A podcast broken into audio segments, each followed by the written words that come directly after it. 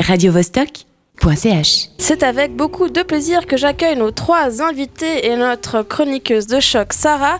Nous avons ici dans le studio Michel Pralon, metteuse en scène, Charlotte Dumarteret et François Revacli pour parler des prochains spectacles du théâtre du Poche qui se tiendront donc jusqu'à jusqu'à janvier et plus particulièrement de cette nouvelle formule Sloop 3. C'est quoi Sloop 3 Qui veut prendre la parole? Michel? Alors, qu'est-ce que c'est Sloop? On va commencer par Sloop. 3, c'est facile, ça veut dire que c'est le troisième. Mais Sloop, c'est une manière de produire du théâtre que le nouveau directeur du théâtre de Poche, Mathieu Berthollet à Genève, a mis en place pour essayer de faire entendre le plus possible de textes récemment écrits de textes de théâtre récemment écrits dans son théâtre. Ça veut dire qu'on répète dans un, un laps de temps un peu plus resserré, mais en faisant un, un- un espèce de, de, de, de- de groupe de trois ou quatre textes qui, est porté, qui sont portés par le même, les mêmes acteurs. Je commence à m'égarer, donc je recommence pour faire beaucoup plus simple. quatre metteurs en scène, quatre textes, un même groupe de comédiens, un scénographe, une scénographe en l'occurrence, quelqu'un pour le son, une seule personne et un éclairagiste. Ça veut dire qu'il y a une équipe qui va traverser trois mois de travail, mais sur quatre textes. Donc il y a une rapidité sur chaque texte, mais une aventure au long cours sur l'ensemble du sloop. Donc, on rappelle que dans le cadre du Sloop 3, les quatre pièces sont Unité Modèle, Les Morbides, Nino et J'appelle mes frères. Euh, toi, Michel, tu mets en scène J'appelle mes frères. Oui. Mais au final, d'abord, qu'est-ce qui réunit ces quatre pièces, ces quatre textes? Charlotte, tu peut-être dire quelque chose Ça, c'est des questions pièges. Ouais, alors évidemment, je tombe sur la plus compliquée. Qu'est-ce qui réunit ces textes? Non, mais en fait, euh, on peut pas dire que ça soit une thématique euh, principale qui les réunit. Après, évidemment, il y a énormément de liens entre, euh, entre euh, toutes ces pièces. Et puis, évidemment, ça, ce sont des textes euh, d'auteurs contemporains qui racontent euh, des formes de tragédie moderne, euh, des formes de tragédie contemporaine. C'est les trois premiers textes sont des auteurs euh, québécois, donc on peut dire qu'ils partagent une langue euh, joyeuse, une langue euh, atypique et une langue euh, fournie en, en mots bizarres pour nous. Et Parle un euh, petit peu québécois là, juste pour voir. ah, Une je- une- alors, Oui, sans accent. non, Non, je- une ou deux répliques euh, bien chargées. Euh, bien chargé. euh, mon Dieu, tu penses-tu que je suis avec Eric juste parce qu'il y a un beau char? Voilà, ça c'est une de mes répliques phares. Ça, c'est dans lequel C'est dans Nino. D'accord. Et Moi, donc, c'est euh, et donc, Tabarnak, on peut-tu arrêter de marcher sur les hosties 2 et ça, c'est aussi de, de Nino? Non, ça c'est dans. Oui, c'est Oui, Nino. c'est Nino. Oui. Donc, j'a- j'allais vous demander qu'est-ce que ça change de travailler euh, en même temps sur plusieurs pièces, mais je- on commence à voir que peut-être qu'il y a, il y a des confusions qui s'installent, ou est-ce que c'est finalement les projets sont assez différents pour pas bon, là, je pour dirais pas s'y perdre? euh, on est quand même au début du processus. Donc, euh, pour l'instant, nous, on travaille sur, euh, sur les morbides. On a eu travaillé sur Nino, mais je peux pas dire qu'en ce moment, je suis en train de me mêler les pinceaux parce que je travaille sur trois pièces en même temps. Donc, euh, pour l'instant, tout va bien, on va Pour- dire. Pour l'instant, tout va bien, Tout- mais ça pour l'instant, tout va bien. Maintenant, dans 2-3 semaines, lorsqu'on jouera une pièce le soir, puis répéter une autre pièce la journée, là, ça risque peut-être d'être un petit peu compliqué, mais pas sûr. Et qu'est-ce que ça fait aussi de travailler en troupe, puisque finalement c'est euh, cinq comédiens qui jouent, ben, qui passent trois mois à travailler sur, euh, sur, différents projets. Qu'est-ce que ça, qu'est-ce que ça vous apporte? Qu'est-ce que euh, dans la façon de, de travailler, de retrouver les mêmes personnes pour euh, pour mettre en euh, pour mettre en place une autre pièce. Ben, je pense que la complicité qu'on peut former euh, dès le début du travail, elle est très chouette parce qu'elle nous permet d'aller hum, un peu plus rapidement au fond des choses et puis de, de- de- vraiment apprendre à se connaître sur différents terrains. Donc, euh, ouais, je pense que au niveau de la complicité, c'est Disons, comme tout une aller très vite, on n'a pas de round d'observation. On dirait ça. Vu qu'on a deux semaines par pièce hein, de répétition, normalement il en faut entre 4 et 6. Euh, là, on a deux semaines par pièce avant de, jouer la, avant de les jouer. Donc on n'a pas de round d'observation. On doit aller directement dans la chair des mots, si on veut dire. Et puis, euh, comme c'est une équipe... euh, Enfin, je sais pas, il y a une sorte de... Enfin, ça c'est vraiment personnel, une sorte de magie quand même qui s'est installée assez rapidement. Et euh, chacun a pris ses responsabilités de comédien, et puis il n'y a pas de, de personnalité qui fait que euh, il y a des tensions. Enfin, pour l'instant en tout cas, euh, je pense qu'il y a une très belle harmonie dans le groupe qui nous permet, pour l'instant, de, de- bien travailler, d'aller assez vite, je pense. d'être créatif. Michel, et comment ça se passe avec les comédiens? Toi, tu. Alors moi, j'ai encore pas du tout. Enfin, c'est pas vrai. On a eu deux jours euh, pour commencer le travail. On était les trois metteurs en scène, tous les comédiens, et puis on a un petit peu fait des lectures, on était tous là. Mais le véritable travail sur le texte que je dois mettre en sloop n'est pas encore commencé pour moi. Donc pour l'instant, je suis un petit peu plutôt en observation et, dans la salle en train de voir le, travail qui a commencé sur deux pièces, mais essentiellement sur la première, qui est donc euh, Unité Modèle, qui se, dans la première est lundi. Donc, euh, mais c'est vrai que je vois qu'il y a euh, ce, que, ce que décrit François, qui est assez, assez beau. C'est, il faut savoir que vraiment sur ces sloops, par la qualité assez particulière du travail, à la fois long et vite, les héros, c'est vraiment les comédiens. Il y, a, une charge sur eux qui est, qui est forte. Et si, comme ça a l'air d'être le cas ici, ils, ils la prennent avec euh, un certain plaisir et de la joie et, et une énergie d'y aller, je pense qu'il peut en sortir des choses vraiment très très belles. Et euh, est-ce que vous, les metteurs en scène, avant de commencer la mise en scène, puisque c'est un, un projet global, est-ce que vous vous êtes rencontrés Est-ce que vous avez discuté Beaucoup. ensemble de vos, Beaucoup, beaucoup, ouais. vos idées Oui, oui, alors on a vraiment essayé. Alors, euh, Manon le- l'une des metteurs en scène, et puis moi-même, on a déjà participé au Sloop 2, elle en tant qu'assistante, moi en tant que metteur en scène. Donc, on a, ayant été invité à nouveau à, participer à ce Sloop 3, on s'est dit qu'il fallait vraiment, en amont, se parler, discuter, alimenter beaucoup cette chance de travailler de manière un peu plus collective que d'habitude. C'est euh, des postes assez solitaires, la mise en scène. Donc là, euh, je pense que c'est une belle occasion de euh, aller un petit peu lutter contre cette solitude pour trouver ce qu'il y a de plus intéressant dans l'émulation, la rencontre, et on essaie de le faire vraiment. Donc on l'a dit, la première, euh, la première du Sloop 3 et la première de la première pièce euh, Unité et Modèle, c'est lundi. Euh, unité Modèle, alors est-ce que vous pouvez, en deux mots, même si aucun de vous n'est directement impliqué, nous dire de quoi ça parle et nous donner envie de plonger dans le sloop?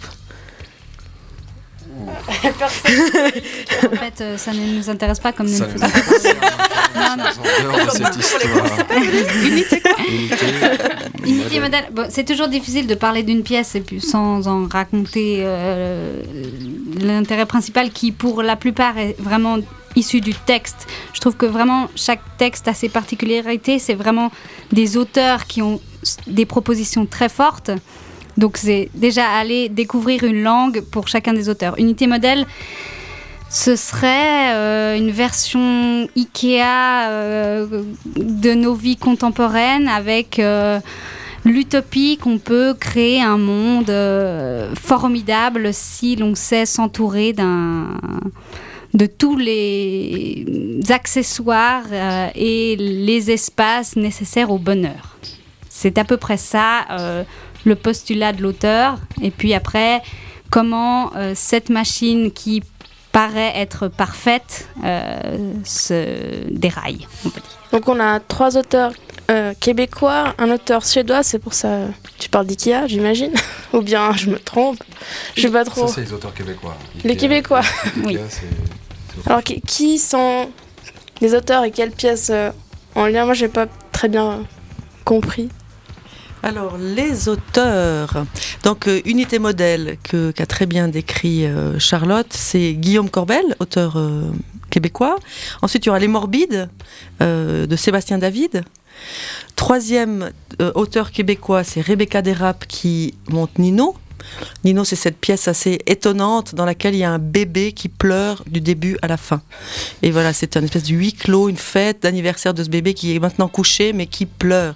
Donc le, grand défi, c'est comment est-ce qu'on crée cette euh, absolu euh, ennui, euh, agacement d'un bébé qui pleure du début à la, à la fin de la pièce.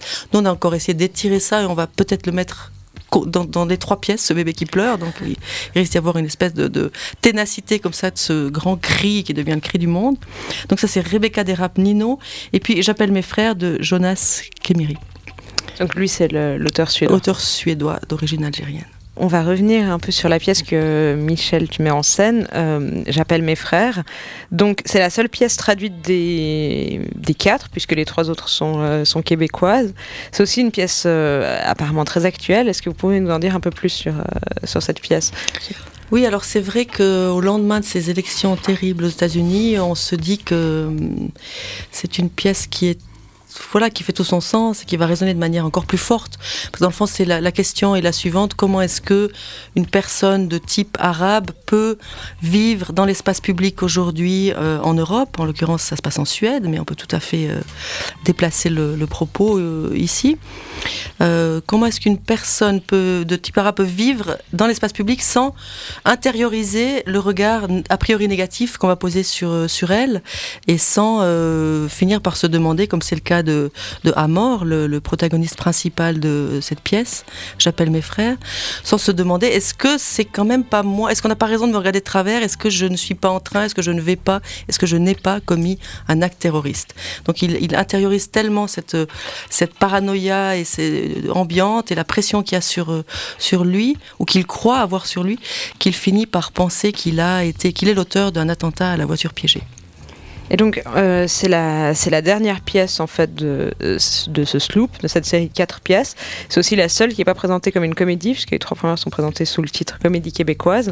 Donc, est-ce que est-ce que c'est pour ramener l'ambiance euh, trop joyeuse des trois premières que vous, que vous finissez par une pièce plus C'est toujours compliqué cette idée de la comédie. En tout cas, là, dans les quatre pièces, je ne sais pas ce que vous en pensez les comédiens, mais euh, elles sont toutes assez profondes et assez. Il est question dans les quatre pièces de la solitude contemporaine de manière euh, différenciée, mais à chaque fois de manière assez marquée. Donc, euh, certes, on rit, mais j'appelle mes frères, c'est aussi euh, très enlevé. Il y a, y a beaucoup d'humour aussi, mais elle n'est pas étiquetée comédie. Elle pourrait presque l'être. Hein. donc, on est quand même dans des.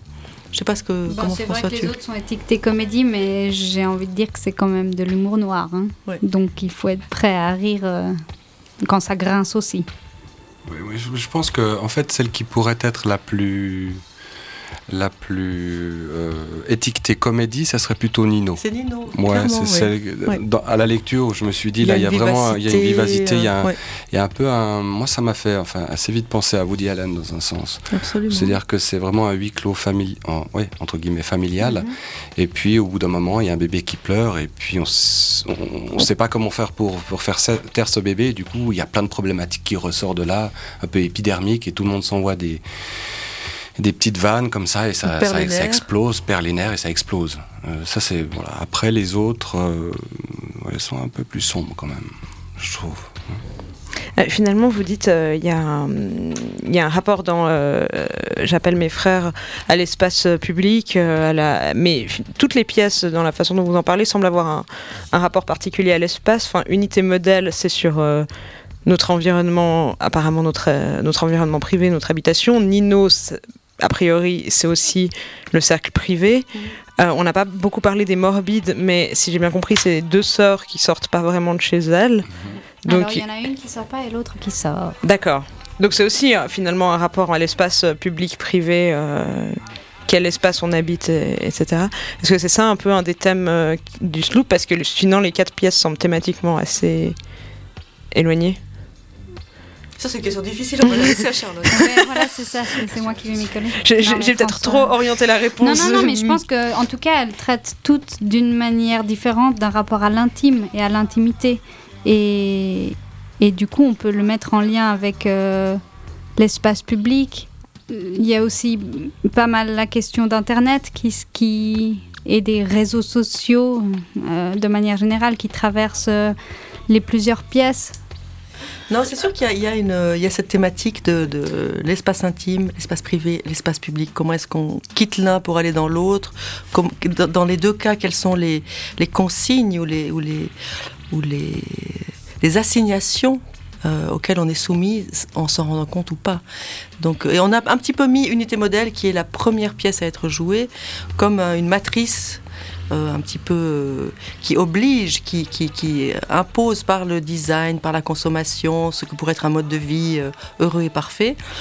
c'est un petit peu la fameuse phrase de Seguela quand on n'a pas une Rolex à 50 ans, on a raté sa vie. Ça, c'est un bon résumé de Unité Modèle, en fait. et puis à partir de cette matrice imposée d'une obéissance au consumérisme, bah, il y a tout ce que nos vies deviennent quand elles sortent de ce grand slogan qui est euh, unité modèle et qui sont plutôt euh, des dérapages, des difficultés. Et puis euh, chacune à sa manière, les trois autres pièces pourraient décrire voilà, des dérapages hors de cette voie toute tracée d'unité modèle, qui est traitée par Manon Crutli de manière assez, assez second degré. Il y a plusieurs journées où on peut voir plusieurs pièces à la suite, notamment ben, la dernière, le 29 janvier, on peut voir les quatre à la suite. Est-ce que, est -ce que l'ordre est, euh, c'est un ordre imposé par la, la, un ordre pratique, on va dire, pour des questions de mise en scène, etc. Ou est-ce qu'il y a vraiment un, un ordre dans lequel voir ces pièces? Dans notre tête, et enfin les, les, metteurs en scène, on a essayé de réfléchir à la manière dont une pièce venait après. Il y a une pièce 1, une pièce 2, une pièce 3, une pièce 4 dans le temps, et on les a pensées un petit peu comme ça. Il se trouve que maintenant, dans les intégrales, il y a parfois un petit peu du, du, du brassage, donc euh, on va peut-être essayer quand même de les remettre dans l'ordre, mais ça faut encore qu'on discute avec le, avec le théâtre, parce qu'il y a, y a certaines soirées à 3 ou à 4, et ça n'obéit pas forcément à cet ordre. C'est pas si grave, mais peut-être il y a quand même quelque chose dans la, la manière dont, dont les, les, personnages sont impliqués dans un parcours. Mhm. La, la, la, costumière a réfléchi vraiment au parcours de chaque comédien à travers ces quatre pièces pour décliner euh, des réalités de, de, de, de, vestimentaires. Et peut-être que ça, ça serait bien de le, de le garder quand on est face aux intégrales. Et là, je pense pour le jeu des comédiens, ce serait intéressant de voir comment ils vont utiliser ça, cette réflexion-là. Oui. Eh bien, merci euh, d'avoir euh, répondu à nos questions. Donc, Slope 3, c'est à partir du 14 novembre jusqu'au 19 janvier, 29 janvier au théâtre de Poche. Radio Vostok.ch